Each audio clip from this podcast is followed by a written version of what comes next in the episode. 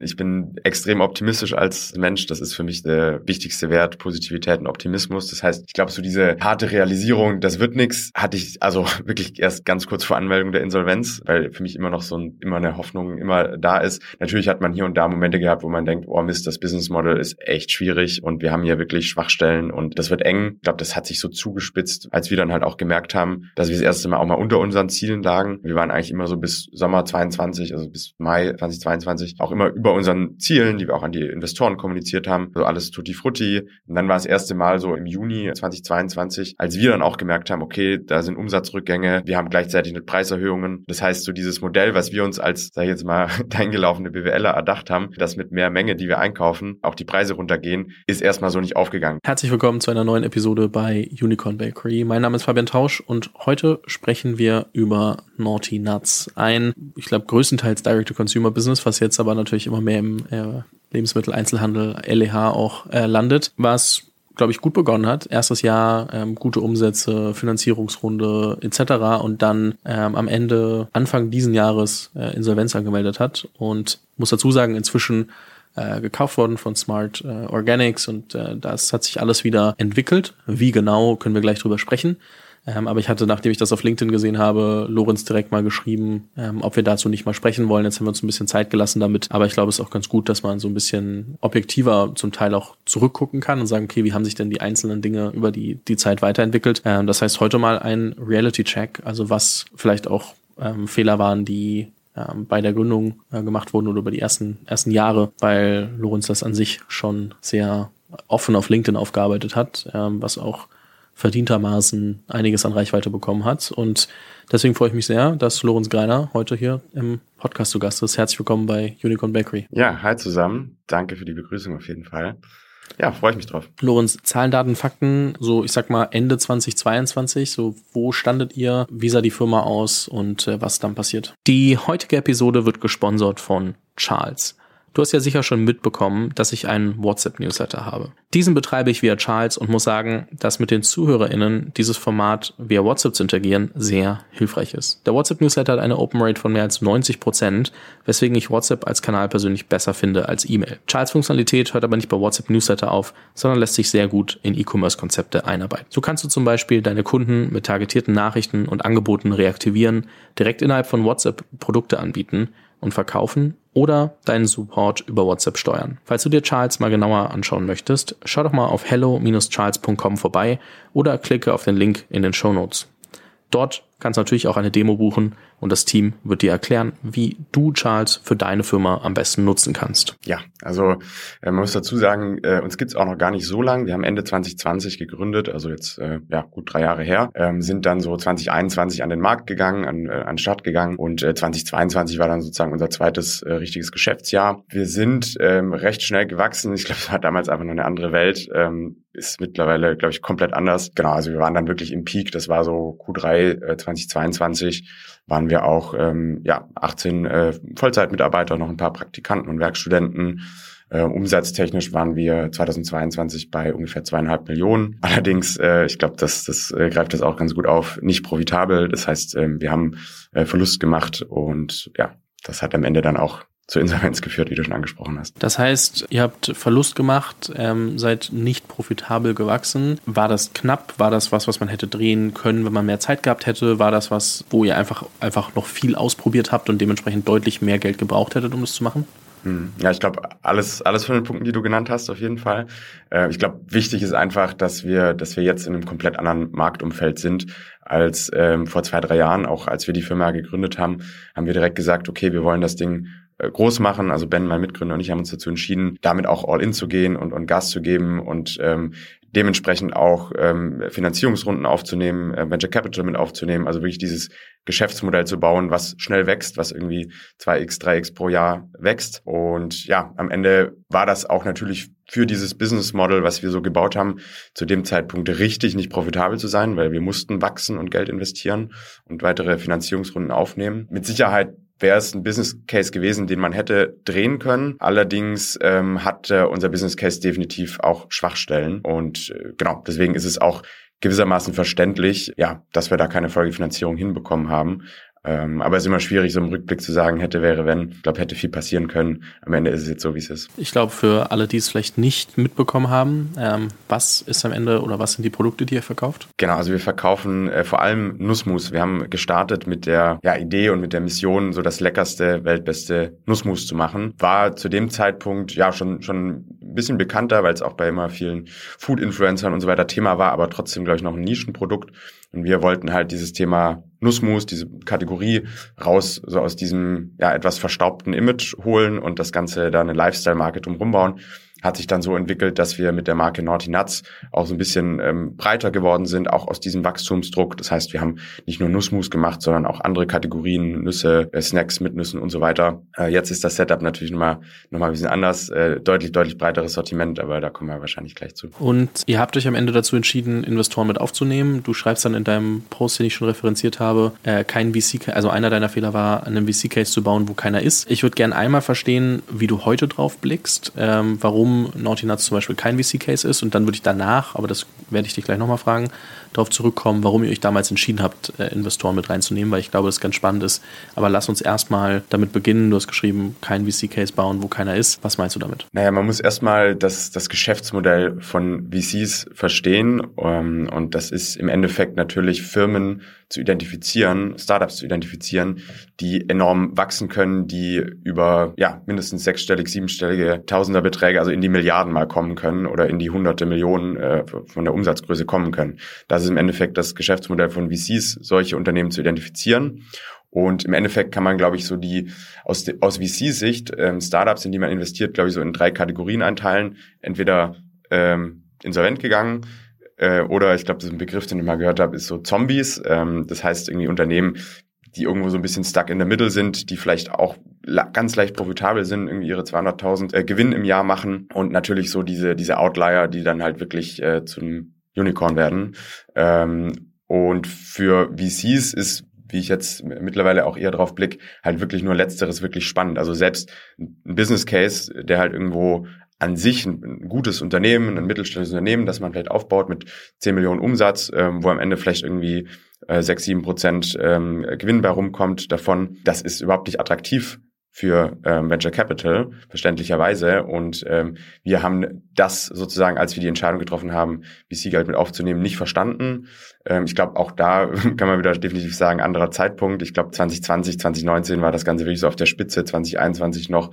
Da hat ja wirklich irgendwie jedes, äh, jede Firma VC-Geld aufgenommen, ohne zu wissen, ob das ein Business Case ist, der dafür eigentlich geeignet ist. Mittlerweile würde ich sagen, sind vor allem Business Case ist dafür geeignet. Ich glaube, Software ist ein, ist ein super Case, also SaaS vor allem, wo man einfach schnell skalieren kann. Und ich glaube, ein Food Startup oder wirklich, wo ein Produkt am Ende dahinter steht, ist extrem schwierig, daraus ein VC-Case zu drehen. Also es gibt, glaube ich, ganz, ganz wenige, die das geschafft haben und das auch noch zu anderen Zeiten. Also ich glaube, vor allem in dem aktuellen Marktumfeld, Food und VC-Case schwieriger, würde ich sagen. Ich glaube, es gibt Cases, wo man sagt, okay, das könnte einer werden, weißt du, wenn dann irgendwie doch, ich glaube, es gibt ja viele, zum Beispiel die Fleischersatzprodukte oder ähnliches, wo Leute sagen, okay, wir versuchen eine Kategorie umzudenken. Dann muss man sich halt immer die Frage stellen, ist, kann das wirklich groß genug werden? Kann das? Und man muss sich das ja dann doch irgendwie realistisch angucken. Wenn wir damit irgendwann mal an die Börse gehen würden, es gibt ja zwei Optionen am Ende, wie man groß genug werden kann, dass der VC seinen Ertrag bekommt. Ähm, das eine ist, wir werden verkauft. Also gibt es jemanden, der uns für eine Milliarde kaufen würde? Einfach mal als Beispiel. Ob das dann eine Milliarde oder andere Zahlen sind, lassen wir mal dahingestellt. Oder welche Konditionen müssen wir erfüllen, dass wir an der Börse mit einer Milliarde bewertet werden? Und ähm, das sind, glaube ich, so die Sachen, die man sich dann irgendwie auch mal wirklich überlegen muss, anschauen muss. Und selbst wenn man sagt, okay, es gibt jetzt kein perfektes Exempel, weil wir machen irgendwie was neu, muss man trotzdem herausfinden, wie werden denn Businesses mit einem ähnlichen Geschäftsmodell ähm, und ähnlichen Grundvoraussetzungen bewertet, mit welchem Multiple, wie viel Umsatz müssen wir deswegen machen. Und dann kommt eben raus, ah, okay, es gibt überhaupt die Möglichkeit, dass wir ein VC-Case sein könnten. Da muss man sich halt noch überlegen, bin ich bereit, den Weg zu gehen? Würdest, also welche Fragen würdest du dir heute selber stellen, wenn du sagst, okay, ähm, ich gründe eine neue Firma, muss nicht Nussmus sein, das kann mal kurz äh, zur Seite gestellt sein. Aber ähm, welche Fragen würdest du dir stellen, um zu evaluieren, ob du äh, Investoren mit an Bord nehmen möchtest? Also ich finde die allererste und mit Abstand wichtigste Frage ist, habe ich da persönlich überhaupt ähm, Bock drauf? Ist das der Weg, den ich persönlich als Gründer gehen will? Weil ich glaube, wenn, wenn man da nicht ein klares Ja schon hat, ähm, ist es tendenziell schwierig. Deswegen kann man, glaube ich, auch ganz gut sehen, dass die Unternehmer, die erfolgreiche VC-Cases aufbauen, das meistens schon vielleicht ein, zwei Mal gemacht haben. Also wirklich auch Serial Founder, die schon Kontakte in, in den Bereich haben, weil ich glaube, es ist ein, ein deutlich anstrengenderer Sprint mit deutlich mehr Druck ähm, als ein Unternehmen über, sage ich jetzt mal, Jahrzehnte profitabel aufzubauen. Genau, also das ist, glaube ich, so die erste Frage, die ich mir stellen würde. Ist das, ist das der Weg, den ich persönlich überhaupt für mich gehen will? Ähm, die zweite Frage hast, hast du, glaube ich, schon, schon sehr, sehr gut beantwortet. Ähm, ist das Thema, ähm, kann das Geschäftsmodell groß genug werden? Also ist da wirklich der Case da, dass man da Richtung Milliarde, muss jetzt nicht die Milliarde sein, aber zumindest mal ein dreistelliger Millionenumsatz, dass man da hinkommt. Ähm, und vor allem, ich glaube, was viele auch, hat man, glaube ich, so an den typischen Food-Delivery-Diensten gesehen, äh, ist das wirklich auch ein Geschäftsmodell, was am Ende äh, Geld ausspucken kann. Also funktioniert das vorne und hinten am Ende auch mit der Skalierung. Ähm, und ich glaube, da gibt's viele Beispiele, wo eine oder zwei dieser Kriterien nicht erfüllt wurden, die dann halt nicht, nicht aufgegangen sind. Also das sind, glaube ich, wären für mich so die drei Hauptkriterien. Eine kurze Ergänzung. Ähm, ich glaube, im deutschsprachigen Raum finden wir genug Beispiele an Leuten, die das erste Mal tatsächlich gegründet haben, trotzdem geile Firmen gebaut haben. Also Flix, Celonis, Trivago, Personio und viele, viele weitere ähm, sind alle First Generation Founder. Also das erste, das ist die, deren erste Firma, deswegen davon auf jeden Fall nicht verunsichern lassen. Aber natürlich gibt's auch äh, Serial Founder, die äh, extrem gute Firmen bauen. Und ähm, aber davon muss man sich jetzt nicht nicht abhalten lassen. Und eine Sache, die du vorhin noch gesagt hast, ist, äh, dass du meintest, okay, es gibt ähm, Firmen, die dann profitabel sind, die aber vielleicht nicht VC-Case an sich sind. Ich zum Beispiel spreche oft mit mit Gründern drüber, ähm, wenn sie mich, wenn sie zu mir kommen und sagen, hey, ich muss fundraisen, nicht so, warum? Das ist immer so meine erste Gegenfrage, weil ich verstehen will, ob die Leute einfach nur sagen, ja, ich habe gerade ein bisschen äh, Short-Term Money Issues und ich brauche ein bisschen mehr Liquidität oder ob das wirklich ist, okay, weil das für meinen Business Case relevant ist, sonst kann ich den nicht groß genug bauen. Weil was man oft unterschätzt ist, mit jeder Runde muss ein Exit also um dass du dasselbe Geld rausbekommst aus einer funktionierenden Firma, wenn du Investoren reinnimmst und dann Anteile abgibst und dementsprechend verwässerst ähm, oder auch dilutest, wie es dann irgendwie gern mal genannt wird, dann muss der Exit dementsprechend größer werden. Weil jedes Mal in so einer Runde typischerweise 15 bis 25 Prozent von deinen Anteilen äh, von Investoren über, also die werden nicht übernommen, das äh, rechtlich sieht das ein bisschen anders aus, aber es werden neue Anteile ausgegeben in der, in der Höhe, dass 15 bis 25 Prozent bei, bei anderen Leuten landen, die dir Geld dafür geben. Dementsprechend muss dein Exit größer werden. Dafür musst du wieder ein besseres, eine bessere Firma bauen. Und tatsächlich, wenn man das jetzt mal rein monetär betrachtet, unabhängig davon, was das für die Firma bedeutet, dann kannst du mit einer Firma, die Million, eine Million Gewinn macht im Jahr, teilweise mehr Geld persönlich rauskriegen als mit einem schlechten Exit in einem, äh, mit einem Startup. Und dadurch, dass wir bei Startups ja doch oft davon ausgehen, dass man versucht, irgendwas zu bauen, was ähm, es bisher nicht gibt oder was besser, also was trotzdem sehr risikobehaftet ist, hast du vielleicht sogar ein besseres Risiko-Return-Verhältnis, wenn du eine Firma bootstrappen kannst. Das geht nicht für jedes Geschäftsmodell und das sollte auch nicht jedes Geschäftsmodell versuchen. Aber ich glaube, man muss sich Gedanken machen, warum mache ich das? Mache ich das für den monetären Outcome? Dann kann es auch in Ordnung sein, eine Firma zu bootstrappen und ähm, muss vielleicht gar kein VC-Case sein, mache ich das und meine Firma hat gar keine so hohen Kosten am Anfang für Entwicklung, egal ob das ähm, im Food-Bereich zum Beispiel irgendwie äh, ein neues Produkt ist, ob das ähm, Software ist oder ähnliches. Du musst dir halt wirklich angucken, wie verdient meine Firma irgendwann Geld?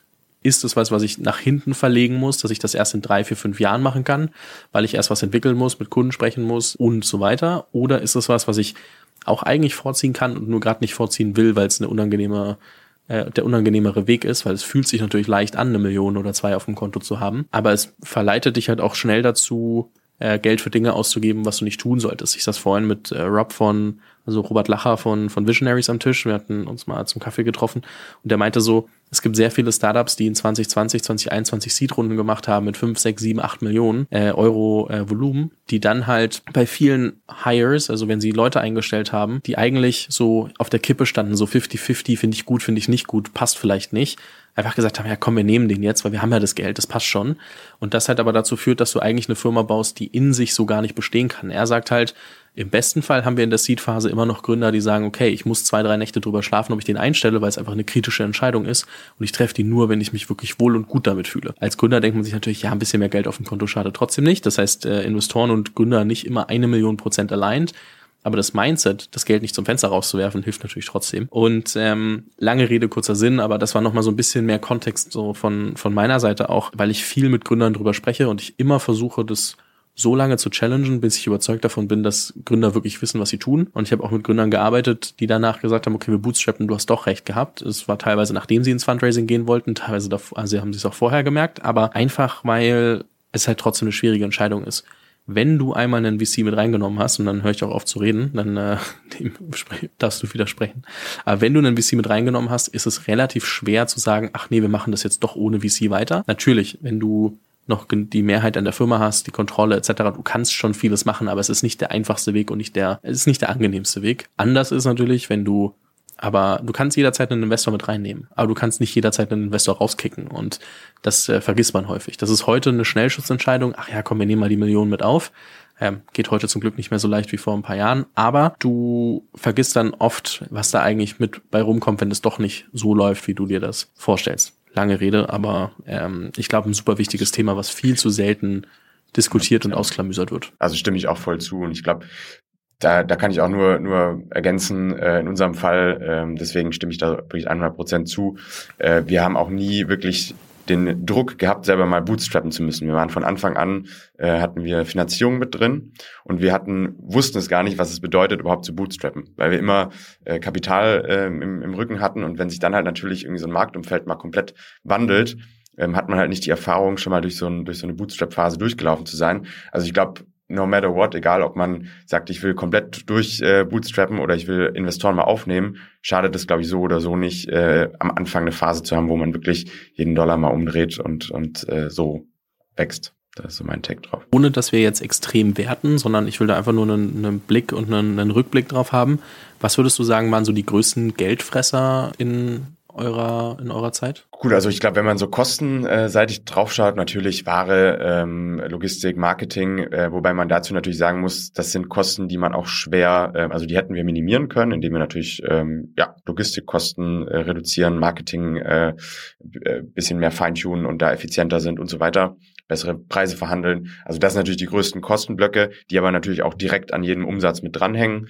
Ähm, so was die Fixkosten angeht, natürlich klar äh, Personal. Also wir haben äh, schon auch sehr, sehr viel geheiert. Ich habe ja vorher schon so kurz angerissen. Wir waren Ende letzten Jahres dann auch schon bei, bei knapp 20 Festangestellten, was für das Umsatzlevel ist, was wir zu dem Zeitpunkt hatten. Also in dem Jahr ungefähr zweieinhalb Millionen, definitiv zu viel ist. Also da auch überhaupt nicht gebootstrapped, sondern natürlich mit, mit fremdem Geld ähm, viele Leute geheiert, was für den Zeitpunkt Zeitpunkt einfach viel zu viel war und dementsprechend auch eine viel zu teure Payroll.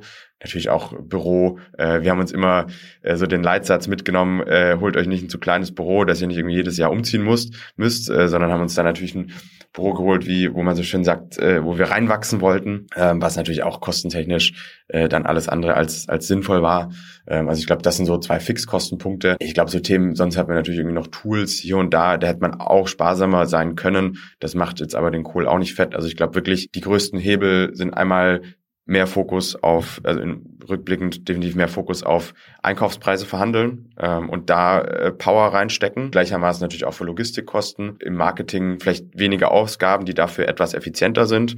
Ja, und natürlich äh, Personal, Office, Fixkosten, wirklich nur das reinholen, was wirklich notwendig ist. Also ich glaube, da war in allen Bereichen was dabei, was wir hätten einsparen können. Kurz zum Thema Büro, weil ich glaube, das ist auch was, was äh, sehr spannend ist. Ich war mal, ich habe einen ähm, Bekannten, der lange viel für, der, der lange bei Zalando war, dann bei Umio und anderen Firmen. Und der meinte zu einem, zu Andy Weinziel von Sushi Bikes, als ich mit, mich mit ihm mal getroffen habe, mit, mit den dreien, äh, also die, die beiden zusammengebracht habe, meinte er so, Andy, äh, du kannst natürlich jetzt ein größeres Büro nehmen. Und äh, das war in ich glaube vor zwei Jahren auch ungefähr, so 2021, also noch in der Hochphase, wo alles gut lief. Und der war so, du kannst das machen, aber im besten Fall mietest du so lange unter, bis du irgendwie für die nächsten Jahre finanziert bist, aber nicht für die nächsten ein, zwei, drei, sondern wenn du sagst, okay, wir sind wirklich eine solide Firma, weil Mietverträge habe ich dann auch später tatsächlich gelernt. Ich kann nicht sagen über wen, aber sehr teuer, wenn du da wieder rauskommen möchtest, weil du nicht als GmbH äh, einfach mal so einen Mietvertrag kündigen kannst, einfach sagen, ach, wir sind jetzt weg.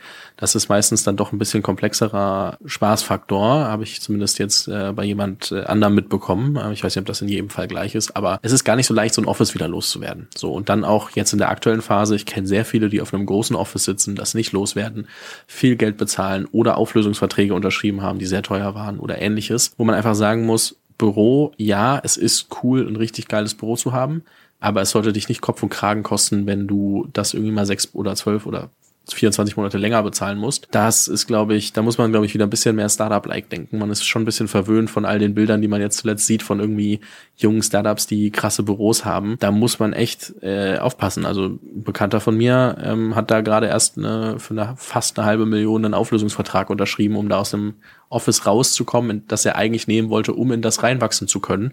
Wo man einfach sagen muss, es ist halt eine halbe Million weniger Cash auf dem Konto. Das ist verdammt viel Geld, wenn man da mal drüber nachdenkt. Deswegen, ähm, das ist vielleicht auch jetzt der Extremfall, aber absichtlich ähm, macht, würde ich mir immer Gedanken zu machen. Voll. Mal so zum, zum Thema Büro. Also wir sitzen auch aktuell wieder im schönen Coworking Space. Aber ist ja auch fein. Also natürlich kann es auch sein, dass man sagt, okay, man will für acht Leute was, was untermieten bei jemand anderem. Das ist ja auch in Ordnung, aber man muss nicht immer, weißt du, so wie, wie du es halt auch gesagt hast, viele planen sehr aggressiv. Ähm, und für die aggressive Planung holen sie schon mal das Büro, obwohl Hypothese, Hypothese und Hypothese erst eintreten müssen, bis das Büro eigentlich erst passt. Und ich glaube, je mehr Schritte dazwischen sind, desto kritischer ist das eigentlich. Mhm. Voll. Du hast auch einen Punkt geschrieben und ich glaube, das ist, äh, passt ganz gut zu dem Finanzthema, das wir gerade hatten, mit äh, härterem Cost-Cutting. Hast du auch gesagt, okay, hätten wir früher machen können oder sollen. Wie hat sich das bei euch geäußert, dass ihr das nicht gemacht habt? Ja, also im Endeffekt äh, kommt, hängt das auch alles so ein bisschen miteinander äh, zusammen, die Punkte. Ich glaube, das ist so ein, äh, ein großer Wulst an, an Erfahrung, die man da jetzt irgendwie rauszieht. Ja, also ich glaube, durch diesen Umsatzdruck, den wir einerseits auch, auch hatten, ähm, das heißt, jedes Jahr irgendwie sein das Wachstum zu verdoppeln, war der Fokus viel, viel stärker darauf, natürlich mehr Umsatz zu erreichen, als Kosten zu reduzieren. Also wie an dem Beispiel, was wir gerade hatten im Wareneinkauf oder in den Logistikkosten. Wir haben viel, viel mehr Energie reingesteckt, neuen Umsatz ranzuholen, das heißt irgendwelche neuen äh, Kunden zu akquirieren, statt ähm, Einkaufspreise stärker zu verhandeln. Ähm, das heißt, bei uns war auch die, das komplette ähm, Team eigentlich äh, größtenteils im Marketing und im Vertrieb tätig, ähm, statt da irgendwie eine starke, sta starkes Einkaufsteam zu haben oder Logistikteam. Genau. Also ich glaube, da äh, hätte man einfach viel, viel mehr Fokus draufsetzen können, statt in das Heranholen äh, von, von neuem Umsatz. Genau, ich glaube, das ist so der, der wichtigste Punkt. Wann hattest du zu, das erste Mal das Gefühl von, okay, das alles, was wir hier bauen, kann so nicht funktionieren?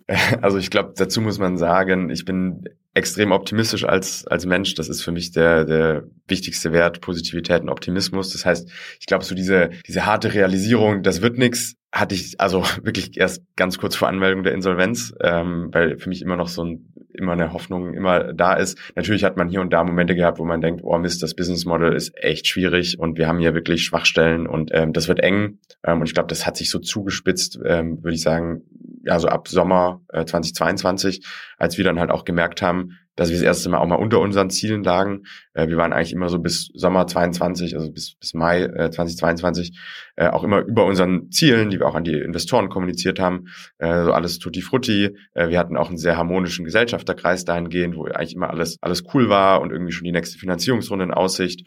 Ähm, also alles sehr, sehr grün. Und dann war das erste Mal so im, im Juni äh, 2022, als wir dann auch gemerkt haben, okay, da sind Umsatzrückgänge, wir haben gleichzeitig mit Preiserhöhungen. Ähm, das heißt, so dieses Modell, was wir uns als, sage ich jetzt mal, deingelaufene BWLer erdacht haben, äh, dass mit mehr Menge, die wir einkaufen, äh, auch die Preise runtergehen, ist erstmal so nicht aufgegangen. Das heißt, wir haben realisiert, krass, die Preise werden gar nicht so viel günstiger im Einkauf, im Zweifel aktuell teurer, weil äh, alles teurer wird. Und ähm, ja, Konsumenten, wir haben ein teures, teures Bioprodukt, äh, woran man halt eher schneller mal spart. Und deswegen, das war so im, im Juni 22, wo wir echt auch gedacht haben, oh Mist, Krise äh, ist da oder kann uns hart treffen. Ähm, aber ich glaube, genau da ist halt wieder der Punkt, waren die Maßnahmen auch nicht, nicht hart genug. Wir haben dann, ja, sogar, ich glaube, auch noch weiter einige, einige, ein, zwei Leute eingestellt, äh, statt da voll in, in den Eagle-Modus zu gehen und alle Kosten einzusparen. Wie haben die Investoren reagiert, als du dann irgendwann angerufen hast und gesagt hast, hey Leute, wir haben da ein Problem? Ja, also ich glaube, jetzt nicht dramatisch. Also man hat schon auch gemerkt, okay, uh, ein bisschen zurückhalten, weil sonst, wie gesagt, war es immer recht euphorisch, so die, die Stimmung im Gesellschafterkreis. Und die war halt dann das erste Mal nicht euphorisch, sondern eher, ja, nicht so gut.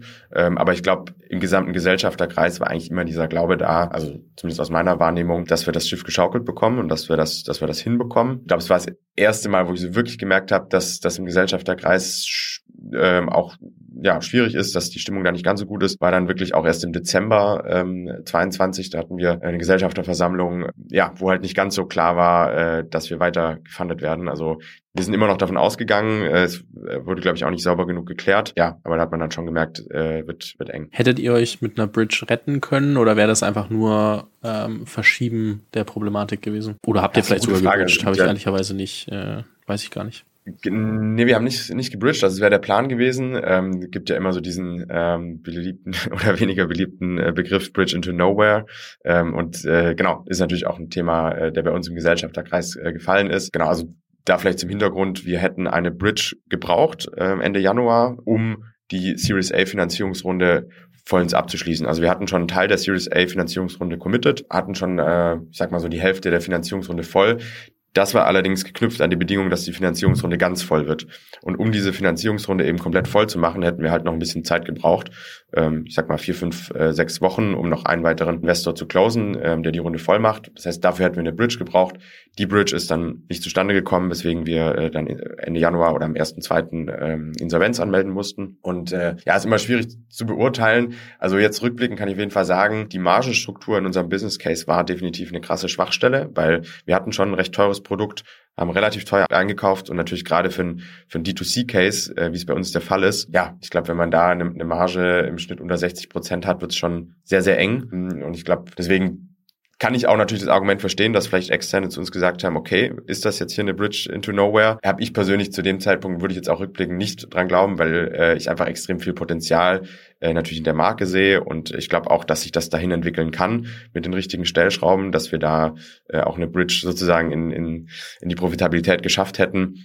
Aber dass es immer viel hätte, wäre wenn. Ähm, ich persönlich habe die Überzeugung, weswegen wir jetzt ja auch weitermachen. Wie war der Moment, als dann endgültig klar war, okay, wir melden äh, Insolvenz an? Wie war das für dich? Ja, also war schon äh, war schon recht äh, krass, weil es kam dann tatsächlich auch recht recht schnell. Also ich weiß noch ähm, an dem, das war ein Montag. Ähm, 31. Januar war das, glaube ich, bin ich morgens aufgewacht, noch so mit dem fest, mit der festen Überzeugung, ähm, vielleicht keine feste Überzeugung, aber es war zumindest noch ein Funke Hoffnung da, wir kriegen das geschaukelt, äh, wir kriegen jetzt diese Bridge äh, zustande und ähm, am Ende des Tages äh, war halt klar, nee, kriegen wir nicht zu, äh, zustande, wir müssen morgen Insolvenz anmelden. Wer hätte halt an diesem Montag äh, die Zusage oder Absage fallen müssen, ähm, um eben ja die Entscheidung treffen zu können, melden wir morgen Insolvenz an oder nicht. Genau, ist dann ja wurde da am Ende darauf ist es darauf hinausgelaufen, dass wir Insolvenz anmelden mussten am nächsten Tag und das war dann natürlich schon sehr sehr hart. Also für mich würde ich auch sagen einer der härtesten Tage in meinem Leben, weil ich meine, ich habe auch zum ersten Mal gegründet, äh, ich habe auch noch keine Insolvenz äh, durchgelaufen und dann ist das natürlich schon erstmal extrem hart. Äh, so schießen einem irgendwie tausend Fragen durch den Kopf. Was sagen die Mitarbeiter dazu? Ne? Wie geht es jetzt weiter? So man hat, ich hatte auch erstmal gar keine Ahnung, was kommt da so auf einen zu. Ähm, hat nur irgendwie ein zwei Sachen schon mal gehört mit Insolvenzverwalter und vorläufige Insolvenz und so weiter, aber erstmal alles neu und äh, ähm, dementsprechend schon eine sehr, sehr harte, unangenehme Situation. Und für mich war dann wirklich so der unangenehmste Teil, dann, dann am, an dem Tag der Anmeldung. Danach haben wir das Team auch ins, ins Büro äh, sozusagen zusammengerufen äh, und dann die News, äh, die sehr schlechten News gedroppt. Und äh, das war ja schon mega traurig. Äh, waren auch Tränen, Enttäuschung, äh, alles, alles dabei. Das war, glaube ich, schon so der härteste Moment. Ja. Was ist ab dann passiert? Also ganz kurz mal so noch äh, zum, zum Ablauf der Insolvenz. Was waren dann so die nächsten Schritte in dem ganzen Prozedere? Genau, also eigentlich äh, direkt am, am nächsten Tag äh, nach der Anmeldung hat, war dann auch schon äh, Insolvenzverwalter äh, da. Da muss ich dazu sagen, ich glaube, ich kann rückblickend sagen, dass wir da schon auch einigermaßen Glück hatten. Also wir hatten einen Insolvenzverwalter, der uns auch einigermaßen hat frei äh, walten lassen, weitermachen lassen. Und ich glaube, was dann recht wichtig war, dass Ben und ich uns sehr, sehr schnell zusammengesetzt haben. Also nach ein paar Tagen, wo wir den den erstmal verdaut haben, haben wir uns halt erstmal am, Whiteboard angeschlossen, haben gesammelt, äh, was sind die Optionen, äh, wie gehen wir da jetzt weiter vor. Ähm, wir haben uns natürlich auch schon davor ähm, ausgetauscht mit anderen Unternehmen, die auch schon mal in so Situationen waren. Was gibt es da überhaupt für Lösungsmöglichkeiten? Äh, eine Möglichkeit, mit der wir uns beschäftigt haben, war auch wirklich das Thema äh, selbst äh, rauskaufen aus der Insolvenz, äh, gegebenenfalls mit, mit Geld von weiteren Business Angels oder halt natürlich ähm, ja über einen strategischen Investor zu gehen, strategischen Partner, ähm, der das rauskauft. Natürlich auch die Option, macht man was ganz Neues, geht mal getrennte Wege. Also all die Optionen haben wir sozusagen mal ans, ans Whiteboard geworfen und haben uns am Ende dafür entschieden, Nuts weiter zu retten und Gas zu geben, allerdings mit einem strategischen Partner, weil wir halt genau weiterhin natürlich diese genannten Schwachstellen im Business Model hatten, die jetzt auch nicht von heute auf morgen irgendwie weg gewesen wären. Ähm, deswegen haben wir gesagt, okay, wir wollen uns einen Partner suchen, der diese Schwachstellen eben ausradieren kann und die vielleicht sogar zu Stärken machen kann. Und ich glaube, das kann ich jetzt so sagen, dass wir da, glaube ich, auch einfach enorm viel Glück hatten. Ich bin grundsätzlich kein Mensch, der viel an, an Glück glaubt, aber ich glaube, da hatten wir wirklich einfach auch Glück, wenn ich äh, auch so anschaue, wie viele andere Insolvenzen ablaufen, ähm, deutlich, deutlich schwieriger. Ich glaube, bei uns ist es dafür, dass es so eine doofe Situation ist, am Ende gut ausgegangen und auch einigermaßen gut während dieser, dieser Phasen durchlaufen. Wo steht ihr heute? Was ist seitdem alles passiert? Ich meine, jetzt machen wir jetzt einen kleinen Sprung und äh, können dann gleich nochmal über ein paar mehr Details davon reden, aber ähm, vielleicht springen wir mal nach so einer halben Stunde im Podcast auch dahin, wo ihr heute steht. Ja, also äh, freut mich auch immer voll sozusagen dann über diesen diesen äh, Wechsel so zu reden, weil für mich persönlich war auch wirklich der Mai äh, diesen Jahres so ein, so ein richtiger Turning Point. Bis dahin, also wirklich März, April, äh, diese ganze Phase, vorläufige Insolvenzphase war extrem schwer, weil einfach sehr viel Ungewissheit da war, natürlich auch für die Mitarbeiter. Wir konnten denen keine Garantie geben, in zwei Monaten sieht so aus und das ist natürlich schon unschön. Wir sind dann über äh, Kontakte an äh, Janni äh, rangekommen. Janni ist CEO von Smart Organic, einem ja, der größeren Bioproduzenten in Europa aus Bulgarien und ja, haben uns auf Anhieb mega gut verstanden, ähm, spricht auch Deutsch und wir teilen die gleichen Werte, die gleiche Vision äh, und ich glaube, das hat sehr geholfen, dass da direkt Feuer und Flamme auf beiden Seiten da war und wir hatten auf einmal halt auch wieder irgendwie so eine Perspektive. Ähm, am Ende ging da nochmal ein bisschen hin und her in so einem, in so einem Bieterverfahren, wo auch ein paar andere Bieter dann ja, sich daran beteiligt haben und Naughty Nuts eben aus der Insolvenz rauskaufen wollten. Am Ende hat äh, Smart Organic den Zuschlag bekommen und seit dem 1.6. ist dann, sind die ganzen Assets von Naughty Nuts, also Marke ähm, und so weiter, Mitarbeiter auch teilweise mit rüber gewechselt zu äh, Smart Organic. Und jetzt äh, sind wir aktuell in dem Setup, dass wir eine neue Firma zusammen mit äh, Janni gegründet haben, also Ben, äh, Janni und ich. Und ja, wo wir dann eben wieder die ganzen Assets von Naughty Nuts in diese Firma äh, parken, ähm, da weiter Gas geben können. Und ich bin jetzt auch nochmal, wir hatten äh, vor ein paar Wochen auch nochmal einen Termin mit so einem ganzen Team von Smart Organic, äh, wo wir so ein bisschen die Strategie für die nächsten Jahre vorgestellt haben. Deswegen bin ich gerade auch wieder so mega hyped und, und extrem positiv, weil ich jetzt halt erst auch so richtig merke, was für ein Potenzial so in den, in den Synergien eigentlich steckt, jetzt mit einem strategischen Partner, weil die halt einfach mega gut sind in der Produktion. Also all die, die Schwachstellen, die wir vorher eigentlich in unserem Business Case hatten und wo wir keinen Fokus drauf hatten, können die abdecken. Und andersrum vielleicht auch ein bisschen. So, wir können das Thema äh, E-Commerce und Branding dann abdecken. Deswegen bin ich da gerade äh, sehr, sehr hyped. Und jetzt merkt man auch, wir haben seit September, seit Ende September auch wieder die ersten Sales-Aktionen gestartet und es äh, steigt wieder so richtig an, nachdem das ganze Jahr halt wirklich, ja, schon, schon sehr durchwachsen war. Und wir natürlich auch während dieser ganzen Insolvenzzeit kaum Umsatz gemacht haben, vergleichsweise. Und äh, deswegen ist es sehr, sehr schön zu sehen, dass es jetzt wieder so ansteigt und wieder nach vorne geht und das, äh, ja, das ist da, wo wir gerade so stehen. Würdest du dich dazu hinreißen lassen, zu sagen, okay, am Ende hat die Insolvenz trotzdem was Gutes? Ja, aber liegt, glaube ich, auch daran, dass ich wirklich in allem äh, was Positives sehe. Ähm, und ich glaube, man kann definitiv sagen, für mich persönlich war es jetzt rückblickend definitiv auch was Gutes, weil es äh, einen doch, es hört sich immer so cheesy an, aber am Ende sind es ja wirklich die schwierigsten Phasen und das Härteste, was man durchmacht, was einen dann irgendwie doch weiterbringt. Und äh, ja, genauso ist es am Ende auch, so unschön so eine Phase dann ist. Am Ende hat mir dahingehend geholfen, dass ich mich natürlich auch viel damit auseinandersetzen musste mit dem Thema Scheitern und äh, da einfach sehr, sehr viel für mich rausziehen konnte. Auf der anderen Seite haben wir jetzt natürlich auch für Naughty Nuts, für die Firma, ein Setup, wo ich jetzt fast schon sagen würde, dass das Setup besser ist, als es vor einem Jahr war. Ähm, einfach durch diese strategische Partnerschaft wir können jetzt halt aus diesen ganzen Fehlern, sag ich mal, lernen, ähm, haben eine zweite Chance, im Endeffekt ein zweites Leben bekommen, wofür ich mega dankbar bin. Und ja, deswegen kann man, glaube ich, schon sagen, äh, dass das auch was Gutes äh, für sich hatte. Hast du das Gefühl, gescheitert zu sein? Ich würde jetzt aus dem Stegreif sagen, nein, ähm, weil ich glaube, dass das auch dazugehört zum Unternehmertum. Ähm, und ich glaube, natürlich äh, ist man in einer Phase gewesen, wo wir nicht erfolgreich waren und wo meine Entscheidungen, meine und Bens Entscheidungen im Endeffekt dazu geführt haben. Das heißt, wir sind 100% für diese Insolvenz, für das Scheitern in dem Sinne verantwortlich. Auf der anderen Seite gehört es auch zum Unternehmertum meiner Meinung nach 100% dazu und auch der Umgang mit Scheitern. Ich glaube, die Höhen sind höher, die Tiefen sind tiefer und ist am Ende Auslegungssache, ob man es als Scheitern definiert oder nicht. Ich fühle mich jetzt nicht äh, gescheitert, sondern fühle mich eigentlich wieder vo ja, voller Optimismus und äh, Tatendrang. Ich meine, wenn man sich das jetzt so anguckt und anhört, äh, dann habt ihr immer noch habt ihr wieder eine Firma, an der ihr beteiligt seid, habt besseres Setup, ähm, seid also weiterhin Unternehmer in einem partnerschaftlichen Setup mit jemandem, der euch extrem unterstützen kann. Dann fühlt sich das jetzt, jetzt, wo man es so rückblickend betrachten kann und wie ich nicht in der Situation gesteckt hat, trotzdem an wie, okay, es war halt ein Delle in diesem Lebenslauf von Ordinatz, aber könnte eigentlich so ein kleines, so dieses einen Schritt zurückgehen, um Anlauf zu nehmen. So fühlt sich das so ein bisschen an, ne? Also ob das vom Setup her vielleicht sogar echt gut funktionieren könnte, wenn damit sich viele Probleme lösen. Voll. Und ich glaube auch fest daran, dass es keinen so äh, geraden Weg, komplett linearen Weg immer äh, nach oben gibt. So hat sich das für uns vielleicht manchmal so im ersten Jahr, in den ersten anderthalb Jahren irgendwie angefühlt. Es geht einfach immer so jetzt weiter.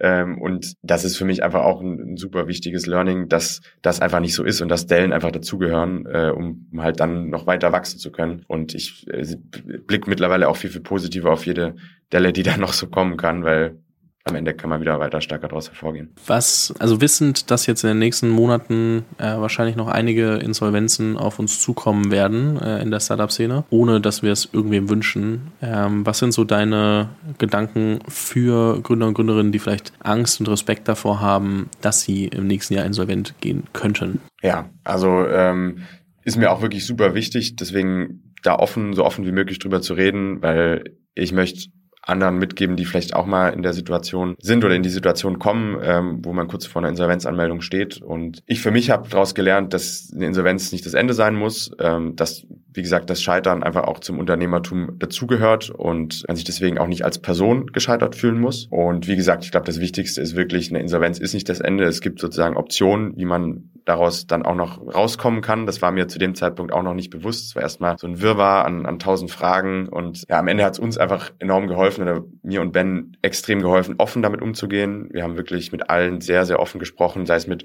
Family, Friends, natürlich aber auch mit äh, Businesspartnern ähm, und so weiter. Und der offene Umgang, ja, hat mir ermöglicht, das einmal persönlich für mich zu verarbeiten, aber natürlich auch Erfahrungen, Tipps von anderen mitzubekommen, die dann halt geholfen haben, die am Ende vielleicht sogar auch dazu geführt haben, dass wir mit Janni äh, connected wurden. So glaube ich, äh, dass, dass so ein proaktiver Umgang damit extrem hilft. Auf der anderen Seite würde ich auch sagen, was bei uns rückblickend ganz gut war, dadurch, dass wir uns recht früh mit dem Thema Insolvenz beschäftigt haben. Also wir haben Ende Dezember auch eine äh, Insolvenzberatung mit reingeholt, einfach für Ben und mich als Geschäftsführer, weil ich, ich persönlich, aber ich kenne auch viele andere Unternehmer, die da, glaube ich, sehr, sehr positiv und sehr optimistisch draufschauen und wirklich nochmal all in gehen, in die private Haftung gehen und ähm, haben wir uns nicht für entschieden. Wir haben äh, uns dafür entschieden, eine Insolvenzberatung reinzuholen, die dann auch gesagt haben, okay, jetzt ist der Zeitpunkt, wo ihr anmelden müsst, sonst kommt ihr wirklich in die private Haftung. Und ich glaube, gerade weil das halt so ein Thema ist, was so super viele Fragezeichen hat und wo nicht jeder Gründer immer 100 Prozent durchblickt, hat es uns extrem geholfen, glaube ich, so eine Beratung mit reinzuholen.